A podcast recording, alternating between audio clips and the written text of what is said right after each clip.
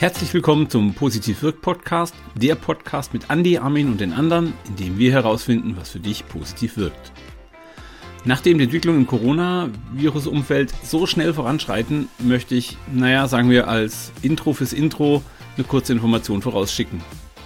Die Aufnahme, die ihr gleich hören werdet, ist am 2. März gemacht worden. Und wir haben Corona damals kurz thematisch angerissen.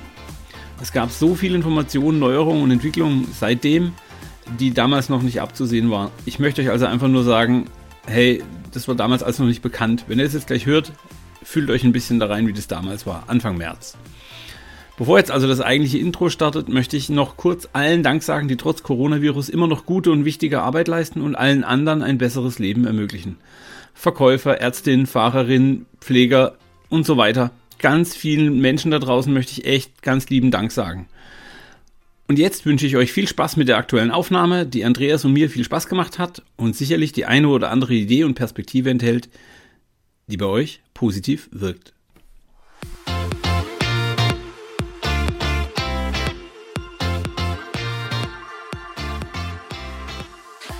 Hallo und herzlich willkommen bei Positiv wirkt, dem Podcast, bei dem wir herausfinden, was bei euch positiv wirkt. Mit dabei auch wieder mein lieber Podcastpartner Armin Schubert. Hi Armin. Hallo Andi, schön, dass wir heute loslegen können. Wir haben wahnsinnig viel positives Feedback auf die letzte Aufnahme mit Markus Kiss bekommen. Und äh, heute geht das nächste Experiment los. Genau, und dafür sind wir heute in der DHBW Karlsruhe, Duale Hochschule, meine alte Universität. Und haben die große Ehre, meinen alten VWL-Prof zu begrüßen. Hi Andrew, schön, dass du da bist. Hi Andy, hi Armin, danke für die Einladung.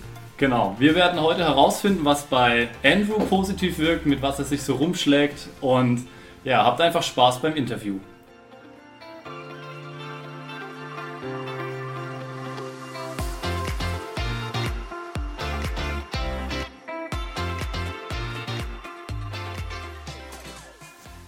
Andrew, erzähl doch vielleicht mal in ein, zwei Sätzen, was du so machst und wer du so bist.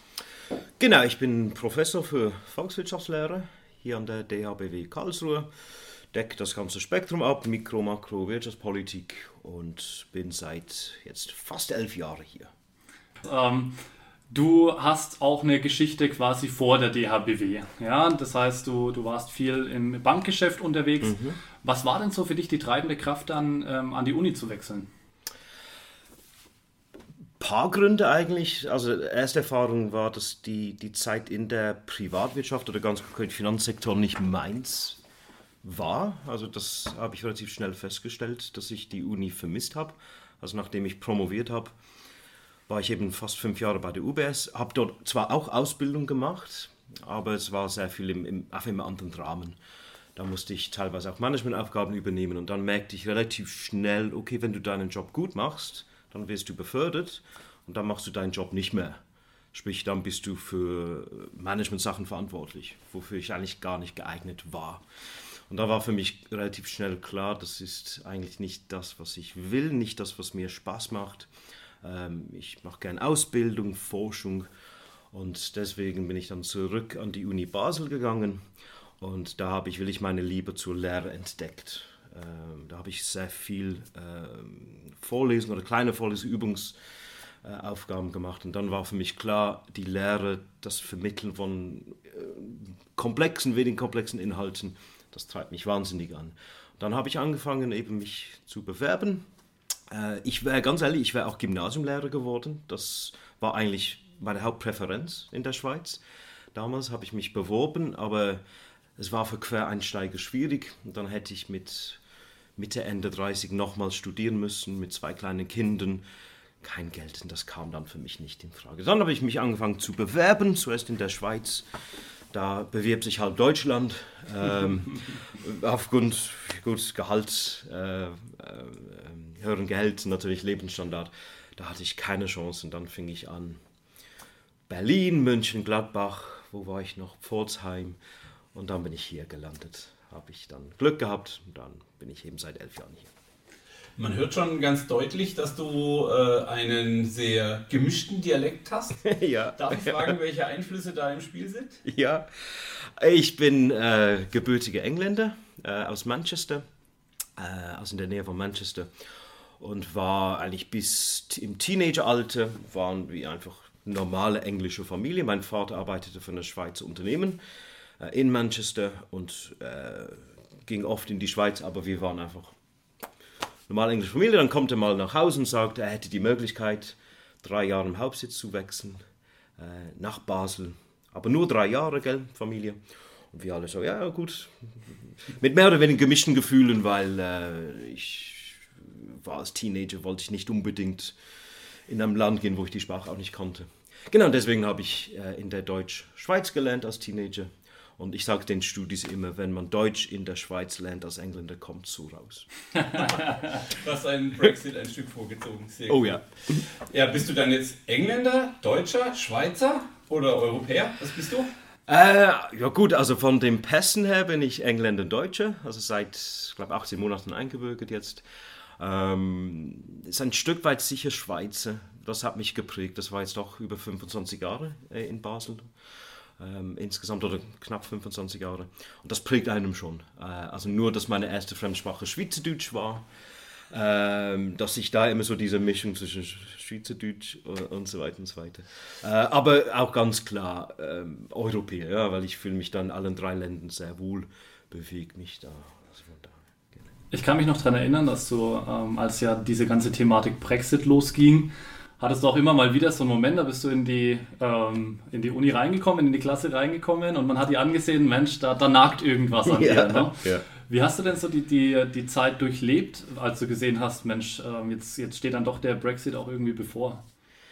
Oh, jetzt dachte ich mir, es geht um positive Fragen an die heute. Ja, das kommt Nein, natürlich, weil das, das, da, da muss einfach durch. Ähm, es, es, war in der Tat schwierig, aber irgendwie für mich zumindest absehbar. Also, dass der Brexit kommt, war vor allem im Bekanntenkreis in Deutschland, ähm, war sehr überraschend. Also die Fragen, die da kamen, auch wahrscheinlich von den Studenten äh, damals, ich kann mich nicht so richtig daran erinnern, aber es war so dieses, was habt ihr gemacht?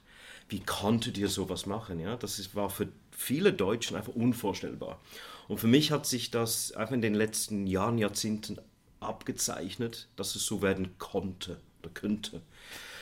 Äh, ich war trotzdem sehr enttäuscht. Ja, und die Enttäuschung sah man mich da sicher an. Dass ähm, eben doch mein Heimatland oder da, wo ich herkomme, da, wo ich geboren wurde, wo alle meine Verwandtschaft ist und lebt, äh, sich für eine EU-Austritt äh, entscheidet. Das war dann enttäuschend. Überrascht in dem Sinn war ich nicht.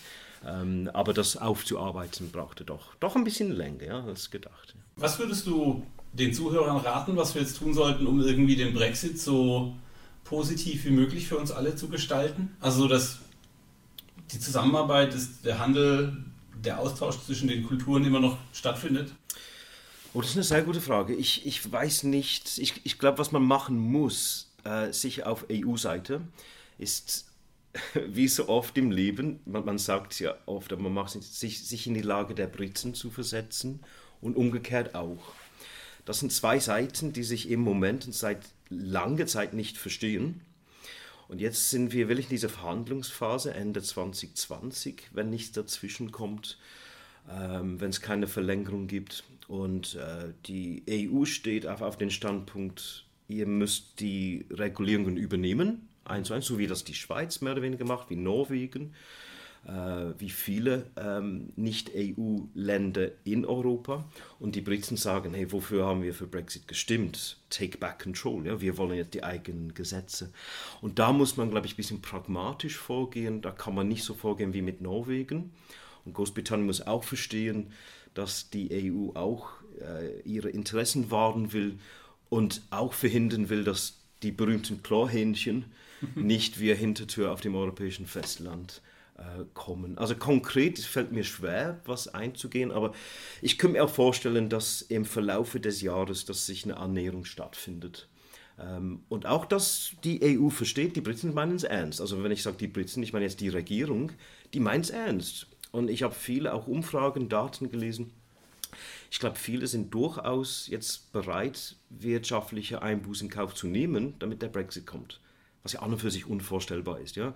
Man sagt, okay, ich habe jetzt was, das macht dich 5% ärmer insgesamt und die Leute sagen, ja, das macht man sonst politisch nicht. Ja? Aber das ist der, der Wille ist so stark, die EU endlich zu verlassen und auf den eigenen zwei Beinen endlich zu stehen. So gibt man das an.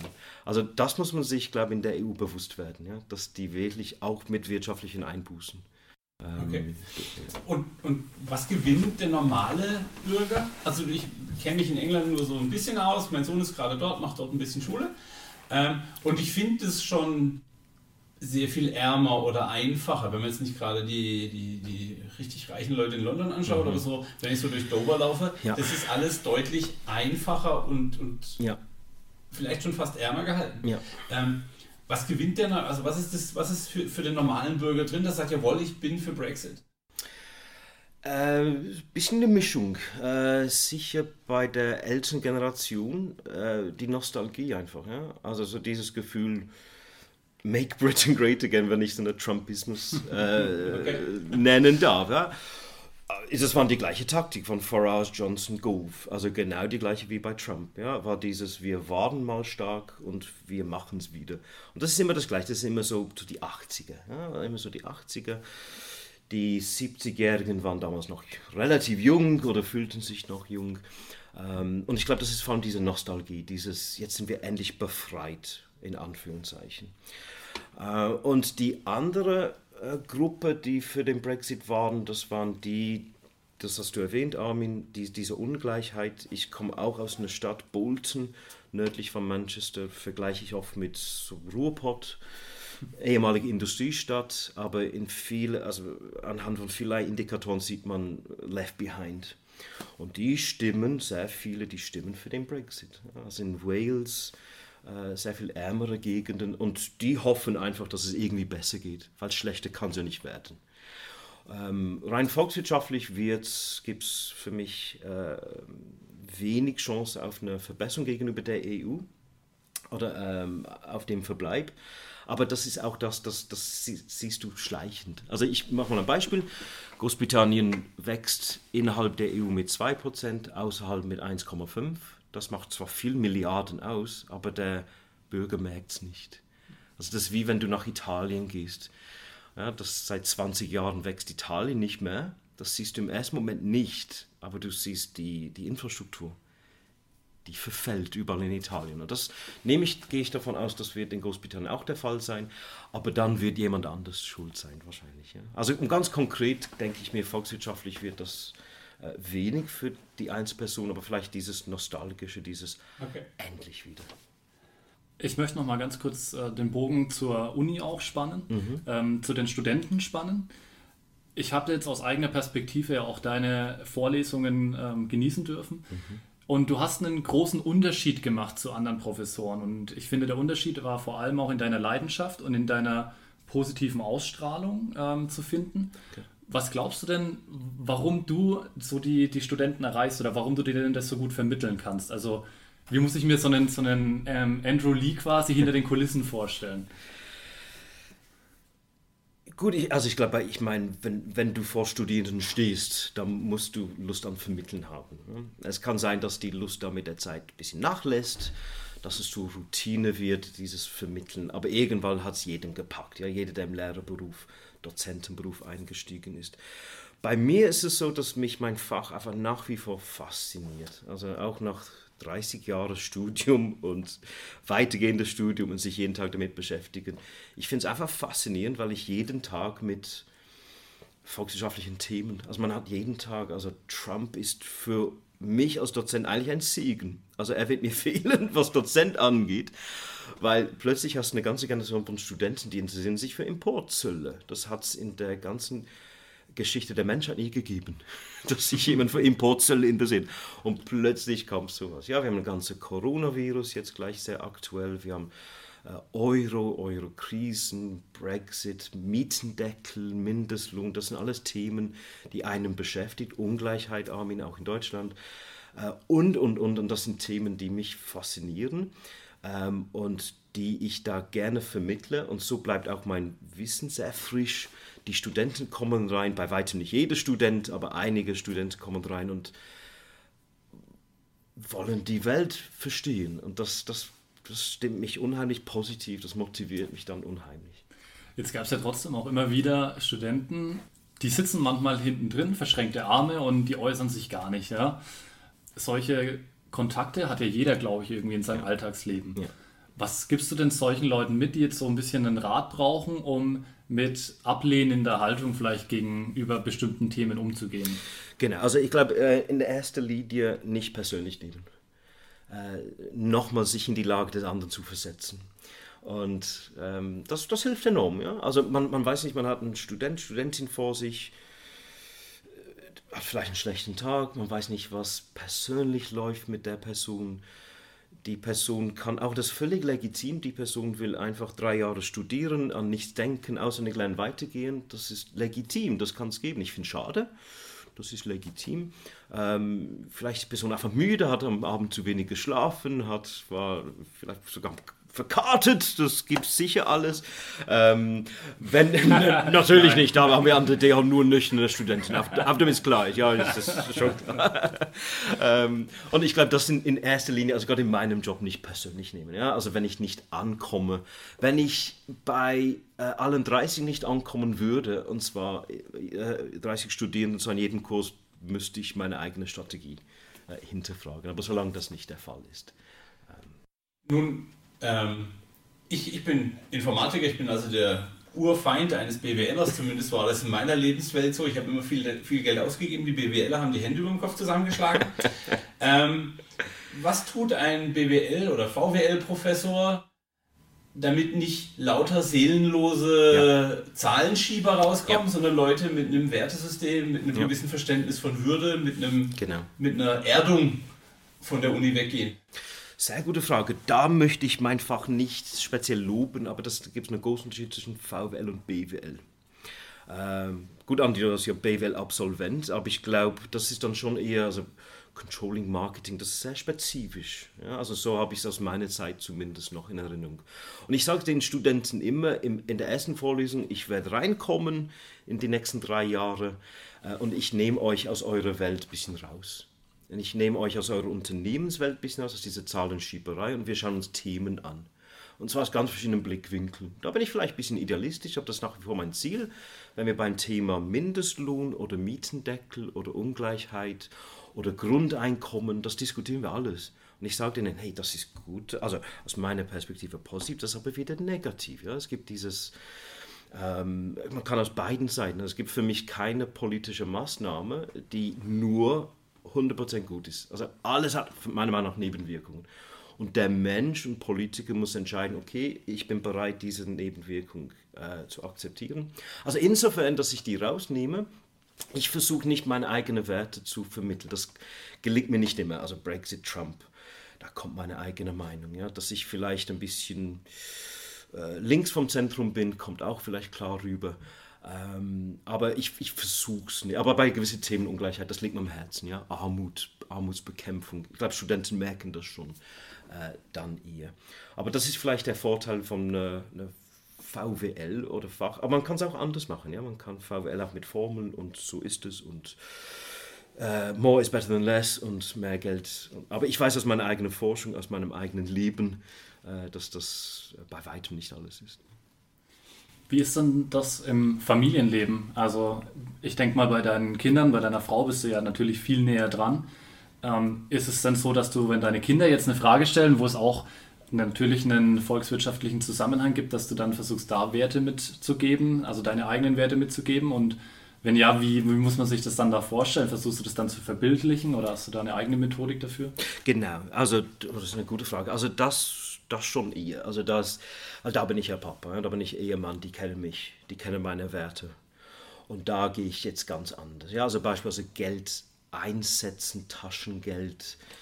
Ähm, wie soll ich das, ähm, wofür soll ich das ausgeben? Habe ich da Tipps, sparen, ähm, eine gewisse Prozentsatz spenden? Also da kommt ganz klar meine Meinung kommt da durch. Und das versuche ich in der Vorlesung nicht, es sei denn, jemand fragt mich, ja, was ich zu einem bestimmten Thema, dann sage ich es ganz klar.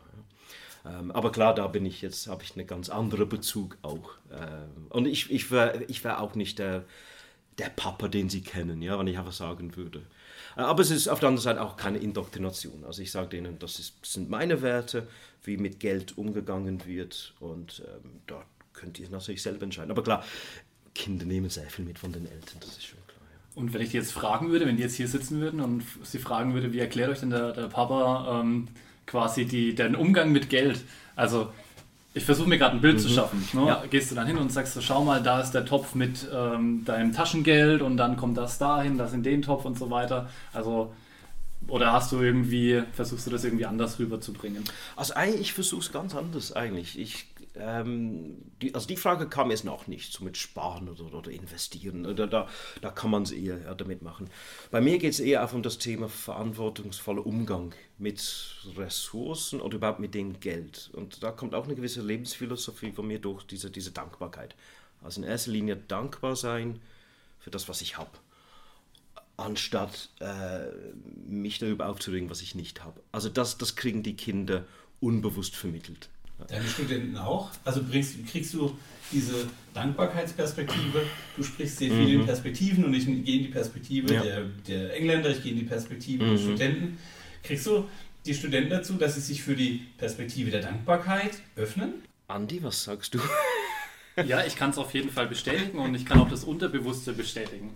Also ich kann mich auch daran erinnern, dass du, dass du oftmals, wenn ein Thema kommt, wo du eine klare Haltung hast, sie aber vielleicht nicht ähm, aktiv äußerst, trotzdem in deiner ähm, Vermittlung dann etwas ruhiger, etwas bedachter geworden mhm. bist. Mhm. Ja? Interessant. Ja. Ähm, und es ist auch oft so, dass du als erstes, ich stelle dir eine Frage als Student, ich bin zu dir gekommen als Student, und nicht ich bedanke mich als erstes bei dir, sondern du bedankst dich, dass ich dir die Frage gestellt habe, dass du dich äußern okay, darfst dazu. Also das habe ich ganz oft ähm, kennengelernt. Deswegen, also ich kann es nur bestätigen auf jeden Fall.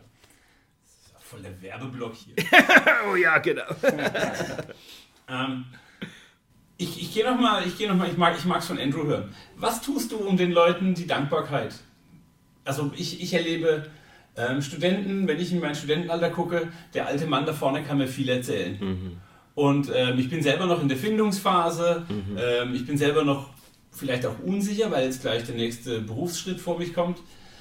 Wie schaffst du es, das Vertrauen zu schaffen, dass du die Street Credibility hast, damit sie dir zuhören, sozusagen?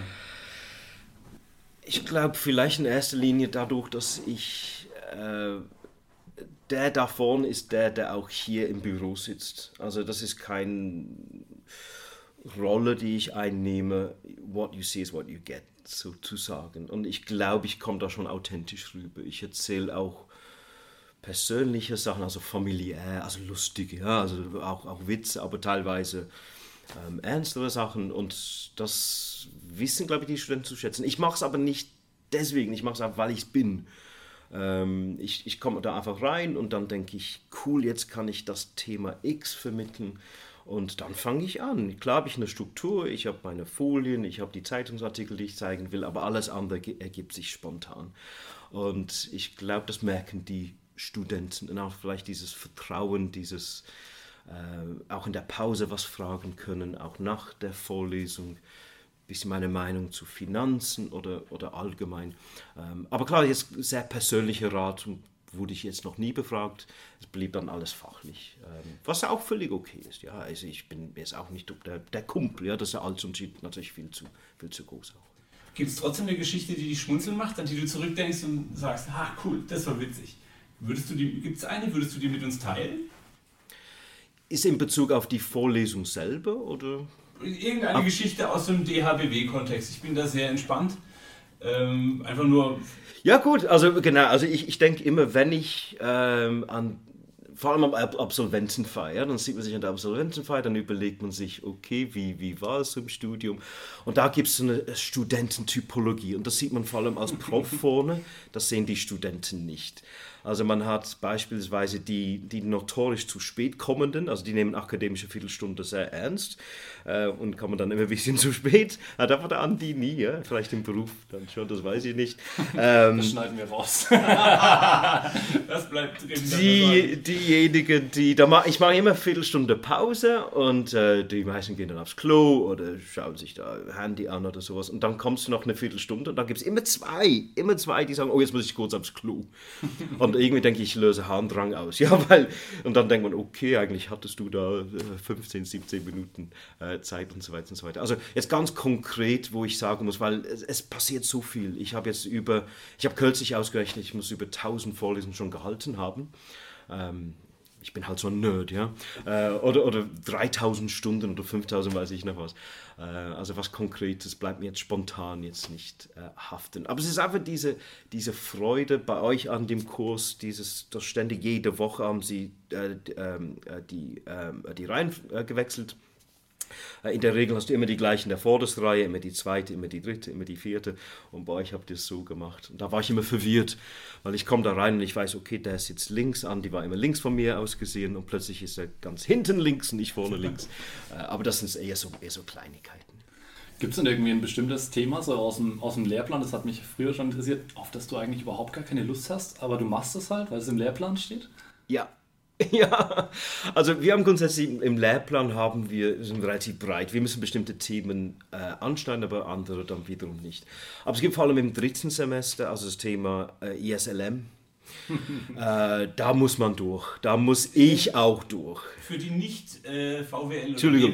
was ist denn ISLM? ISLM ist ein Modell, um die Makroökonomie zu verstehen, also das große und Ganze, Zinsen, äh, Bruttoinlandsprodukt, also solche Geldmenge, genau. Und da gibt es eigentlich äh, drei Modelle, die man gleichzeitig im Kopf haben muss. Das ist ähm, relativ ätzend.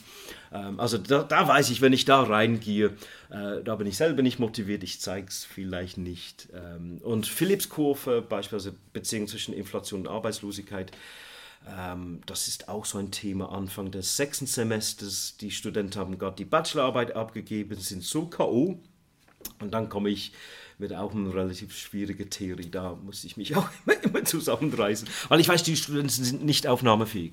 Also erste Woche nach Bachelorarbeit. Die haben drei Monate sich verausgabt und dann kommen die rein. Aber ich weiß es inzwischen, äh, was ich da. Und dieses Jahr zum ersten Mal habe ich jetzt in April äh, habe ich ein paar Änderungen äh, im Angebot und ich hoffe, dass das ein bisschen äh, auch für mich spannender wird. Was machst du, damit du gut draufkommst, wenn du so ein blödes Thema oder wenn du weißt, dein Auditorium ist jetzt gleich platt, wir haben gerade die Bachelorarbeit abgegeben, was machst du, damit du und dann auch dein Publikum gut draufkommst? Äh, gut, ich steuere immer wieder Witze rein. Äh, manchmal muss ich sagen vorbereitet, also ganz ehrlich. Äh, meistens aber unvorbereitet. Kommt irgendeine Szene, da passiert was draußen, wird geschrien oder sowas und dann versuche ich das relativ schnell. Das gelingt mir auch, das ist sicher der Engländer in mir, dass es mir gelingt, sehr schnell so eine humorvolle Situation. Oder wenn ich beispielsweise was schreibe, das kommt mir immer wieder vor, dass ich ähm, irgendeinen blöden Fehler mache, dass ich dann Y falsch und da steckt jemand dann auf und denkt, aber das ist ja der große Prof, ja, der, der, der kann das. Und dann steckt er auf und dann mache ich, mach ich mich über mich selber lustig. Ja? Dann sage ich im Standardspruch immer, ja, heutzutage kann ja jeder Prof werden. Oder es ist Montag. Ich kann mich an die Situation erinnern. Oder Montag. Ähm, wirklich, ähm, ich glaube, eine einfache Divisionsrechnung. Und Wahrscheinlich. Wahrscheinlich. Und wir haben die ganze Vorlesung äh, gebraucht, bis sich jemand getraut hat, genau. das mal anzusprechen. Ja. Und die Themen, die wirklich schwer sind, ESLM, wir schauen uns beispielsweise Zinsen, dann schauen wir uns Donald Trump seine, äh, seine Tweets an. Und da hat man ähm, will ich jede, da hat man will ich jede, ja, also jeder schaut hoch, keiner kann es glauben, dass er so verschreibt, weil jeder liest von seinen Tweets, aber liest seinen Tweets nicht. Und das sind Sachen, die weiß ich, die kann ich nach einer halben Stunde, dann habe ich vielleicht noch eine Viertelstunde, wo die noch voll dabei sind. Äh, also das sind jetzt, das sind jetzt bewusste Techniken und Taktiken, die ich dann äh, verwende. Schon wieder ein Stichwort, auf das ich einhaken möchte. Bewusste Techniken und Taktiken. Was gibst du deinen Studenten mit, damit sie auf Burnout, auf Stress, auf hohe Arbeitslast, auf der Markt ändert sich. Also so einfach, die Zeit wird schneller, die Informationsmenge nimmt zu. Was gibst du deinen Studenten mit, damit sie gut vorbereitet sind für das, was dann kommt? Und jetzt nicht so fachlich, sondern so Berufsalltag. Ja. Äh, also ich würde sagen, bewusst, also ganz klar in der Vorlesung wenig bis gar nichts. Vielleicht kannst du das nachher sagen, Andi. Vielleicht gar nicht. Vielleicht für mich als Person. Ich bin eine ausgeglichene Person, ich bin eine ruhige Person. Ich habe äh, ich hab auch das Glück, dass ich in einem Job bin, wo ich meine Zeit frei einteilen kann. Ein Job, wo ich will, ich liebe. Ähm, ich erzähle doch, also doch, was ich schon immer mache, ich erzähle mir wieder von der Zeit in, in der Schweiz, in der UBS. Und ich erzähle auch, warum ich gegangen bin, weil es mir einfach keinen Spaß gemacht hat. Ja, weil ich, ich selber gestresst war, weil ich äh, nach was anderem gesucht habe, Work-Life-Balance und so weiter und so weiter. Aber jetzt ganz klar zu sagen, das kannst du anwenden, bin ich glaube auch nicht so glaubwürdig, weil ich die meiste Zeit meines Lebens in der Hochschule verbracht habe, wo es ganz anderes Tempo äh, wo ganz anderes Tempo herrscht, wo ganz andere Umgangsformen. Ich bin vor allem mit jungen Menschen umgeben. Also mit anderen Kollegen habe ich deutlich weniger zu tun.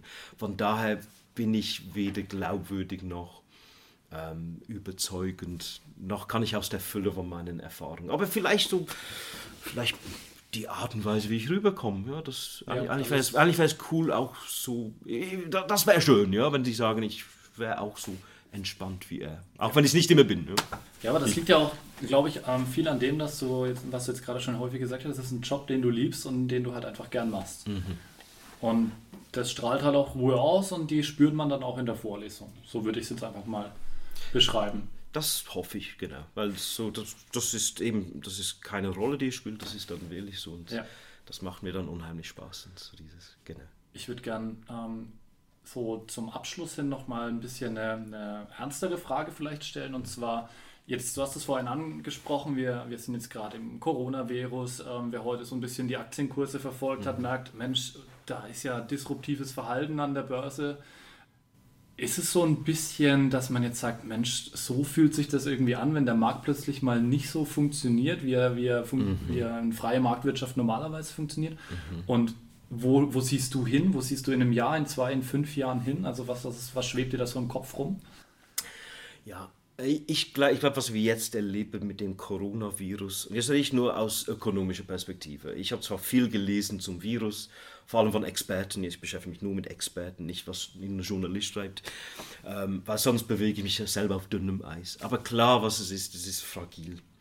Es ist in den Finanzmärkten fragil und ich glaube, es, es, es bedarf, oder es Bedurf, Bedarf, Bedarf was, was ist Bedarf, ja. Bedarf, Vergangenheitsform, Bedarf? Nein, ist die Gegenwartsform. Ist die Gegenwarts, genau. Und was ist der Vergangenheitsform?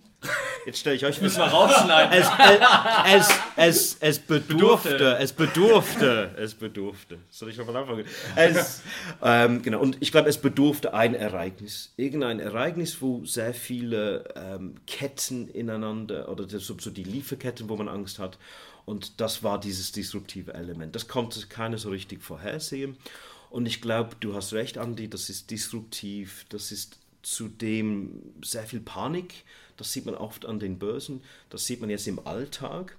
Und es kommt immer zu einem Punkt, und das ist jetzt an der Börse schon gekommen, ja? es kommt an einem Punkt, und das wird in der Bevölkerung sicher auch so sein. Die meisten, die ich kenne, sogar alle, die ich kenne, in meinem Bekanntenkreis, die nehmen es ruhig hin. Ja, die sagen, es wird kommen, Nudeln brauche ich nicht viel zu kaufen, das sollen die nur machen. Ich glaube, und da seid ihr vielleicht auch mit mir einverstanden, wenn das Umfeld nervös wird. Also wenn jetzt alle Nachbarn um mir herum, wenn die ganze Straße Hamsterkäufe tätigt. Und das ist wie an der Börse auch. Ich bin ruhig im Moment, ich halte das aus, diesen Tief. Wenn aber alle nervös werden, wenn dann kommt es irgendeinen Punkt, wo es kippt. Und das sieht man an, der, an den Finanzmärkten, sagen wir das immer wieder. 2007, 2008, 1929 hat man das gesehen. 1987 gab es auch so einen Crash. Und dann ist dieses Herdenverhalten. Und äh, das überträgt sich dann schnell dann auf den Alltag und dann natürlich auf den wirtschaftlichen Alltag. Vor allem, ähm, ich beschäftige mich in den letzten Wochen mit sogenannten sozialem Konsum. Also sprich, wo wir zusammen, ja, wir gehen ins Trinken, wir gehen ins Restaurant, wir gehen ins Kino, Fitnessstudio, da wo Menschen sind. Und wenn es das, und das könnte dann sehr schnell der Fall sein, in Italien sehen wir das, und das sind, ähm, das sind Wirtschaftszweige, die sich nicht so schnell erholen. Wenn ich beispielsweise aufgrund des Virus äh, nächste Woche kein Auto kaufe, ich hatte es vor als Beispiel, äh, nächste Woche, nächsten Monat, nächste sechs Monate Auto zu kaufen, ich mache es nicht, aber ich mache es dann im nächsten Jahr. Also ein Auto kaufe ich Ja? Ähm, Im Restaurantbesuch hole ich nicht nach. Also Kinobesuch hole ich nicht nach. Das ist nicht so, dass ich sage, nach der, wenn die Krise äh, ausgestanden ist, okay, jetzt gehe ich fünfmal pro Woche essen. Und die werden dann, will ich damit zu kämpfen haben. Ja? Und dieses, um, um das ganze Problem äh, zu sehen. Aber es ist sehr fragil. Und was wir beobachten, auch hier vielleicht ein Marktversagen, äh, da vielleicht eher betriebswirtschaftlich, weniger volkswirtschaftlich, diese unheimliche äh, Abhängigkeit, diese fehlende Diversifikation auch in den Lieferketten, auch so viele Medikamente, Arzneimittel, die nur aus China bezogen werden können. Äh, und ich glaube, da bin ich gespannt, wie es in einem Jahr aussieht. Wenn die Krise überstanden ist, hoffe ich, das geht auch ein bisschen schneller. Was machen dann Firmen? Produzieren sie wirklich nur dort, wo es am günstigsten ist? Äh, und was bisher ja passiert ist, ähm, und will ich diese, diese unheimlich komplizierte Lieferketten oder fangen die an zu diversifizieren wieder. Aber das macht, macht dann die Produkte wieder teurer. Und da sind wir bei der Frage, sind die Konsumenten bereit, das zu tragen, ne? beispielsweise. Ich habe noch eine kleine Frage. Mhm. Ähm, welches Buch würdest du unseren Zuhörern mitgeben? Also ich habe lauter Leute mich um die Technikbücher und Philosophiebücher mhm. empfehlen. Welches Buch würdest du einem normalen Menschen, also nicht, nicht voller lauter Abkürzungen, die keiner versteht, ja. sondern so lesbare Bücher, welches würdest du empfehlen? Wenn ich ein Lehrbuch geschrieben hätte, wäre es natürlich das Buch. Ja, mein Lehrbuch, aber ich habe keins geschrieben. Von daher äh, mache ich jetzt das was anderes. Ein, ein Buch, das mich unheimlich beeindruckt hat, das mir unheimlich viel gebracht hat, ist äh, von einer amerikanischen Soziologieprofessorin. Jetzt schalten alle aus natürlich und jetzt schalten alle ab. Äh, nein, hört, äh, äh, hört bitte noch zu. Ähm, Im englischen Original heißt es ähm, Strangers in their own land. Es gibt auch noch eine deutsche Übersetzung, die nennt sich äh, Ali äh, Hoch, äh, Hoch, Hochchild, Hochschild, sagen wir auf Deutsch. Uh, ich erzähle ganz kurz uh, Hintergrund, das ist höchst spannend. Sie ist eine Soziologieprofessorin in Berkeley, Kalifornien, Hochburg der Linken in den USA, also die Linkselite, ja, also wirklich Hochburg. Und die konnte nicht verstehen, warum Leute Trump wählen, beziehungsweise schon vor dieser Tea Party-Bewegung bei den Republikanern. Sie konnte es nicht nachvollziehen. Warum wählt jemand, Armin die Frage vor, wegen Brexit, was bringt denen das? Warum wählt jemand äh, der auch keine Chance hat, der mit, von Umweltverschmutzung, Louisiana beispielsweise, umgeben ist, warum wählt man eine Partei, die alle Umweltvorschriften abschaffen will. Und was sie gemacht hat, sie war immer, sie ging immer wieder nach Louisiana und hat viel Zeit mit den Menschen verbracht und so wie das Soziologie-Professoren machen, wir Ökonomen würden es modellieren mit Mathematik, die hat mit den Leuten gesprochen, die hat dort geliebt, die war mit denen essen gegangen, äh, in die Kirche gegangen, das, was die halt so machen. Und das ist wirklich ein Buch, es liest sich unglaublich gut. Und wenn man das Buch gelesen hat, versteht man, warum man Trump gewählt hat. Man versteht man muss es nicht gut heißen, aber man versteht es. Und das ist sozusagen das, womit ich mich äh, laufend beschäftige, äh, auch im Leben, im beruflichen Alltag, privaten Verstehen, gegenüber Verstehen. also nicht unbedingt äh, einverstanden sein, sondern wo, woher kommt der Mensch? thinking, oder was hat sie geschrieben? Uh, try and feel what the others feel. Die spricht von so einer Empathiemauer. Ja? Also das sind die auf die Seite, wir verstehen die überhaupt nicht. Wir sind auf die Seite, wir sind auf die richtigen Seite. Wir haben eine Mauer dazwischen. Aber wenn man mit den Leuten spricht, so diese Empathiemauer überwinden. Also ein bisschen lange Antwort auf deine kurze Frage. Ein sensationelles Buch und ich kriege null Honorar. Aber damit das klar ist. Sehr, sehr, gut, sehr gut. In deiner Antwort hat jetzt ähm, auch schon ein bisschen so einen, ähm, ja, fast ein Zitat, also ein Zitat war mit drin, irgendwie ja. so, was du den Leuten mitgeben willst, war mit drin. Gibt es noch irgendwas frei komplett, was du vielleicht jetzt einfach noch zum Schluss unseren Hörern also mitteilen möchtest? Genau, also ähm, ich, ich gebe Studenten in der letzten Vorlesung gebe ich immer so ein paar Ratschläge auf dem Weg, was ich auch mal im Financial Times gelesen habe, aber sie stammen ja nicht, nicht von mir. Und eins mag ich sehr ist, if you're the smartest person in the room, you're in the wrong room. also, weil wir können alle voneinander ja gegenseitig lernen. Ja? Meine, meine Persön mein persönliches Motto, und das würde ich nie auf alle anderen übertragen, ich bin der Typ, ich bin relativ konfliktscheu, also sehr muss ich sagen. Und ich, mein, mein Ding ist immer, I, I'd rather be happy than right. Also ich, ich brauche nicht das letzte Wort zu haben. Ähm, bei gewissen Themen schon, muss ich schon sagen. Ja, also Brexit, da kann ich schon bis zur Mitternacht streiten. Aber bei den meisten Themen, ich, ich bin nicht recht haberisch. Und dann gibt es irgendeinen Punkt, wo ich sage, okay, ich will jetzt nicht, dass diesen Streit weitergeht.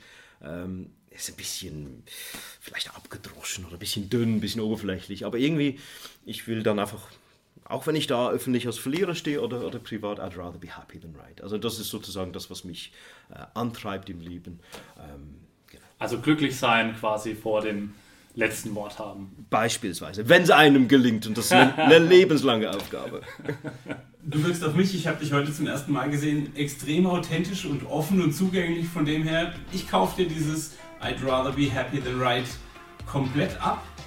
Ähm, ich danke dir für dieses tolle Interview. Ich habe viel gelernt. Ähm, und wenn ihr noch Fragen habt als Zuhörer, schickt uns eine Mail an kontakt.positivwirk.de.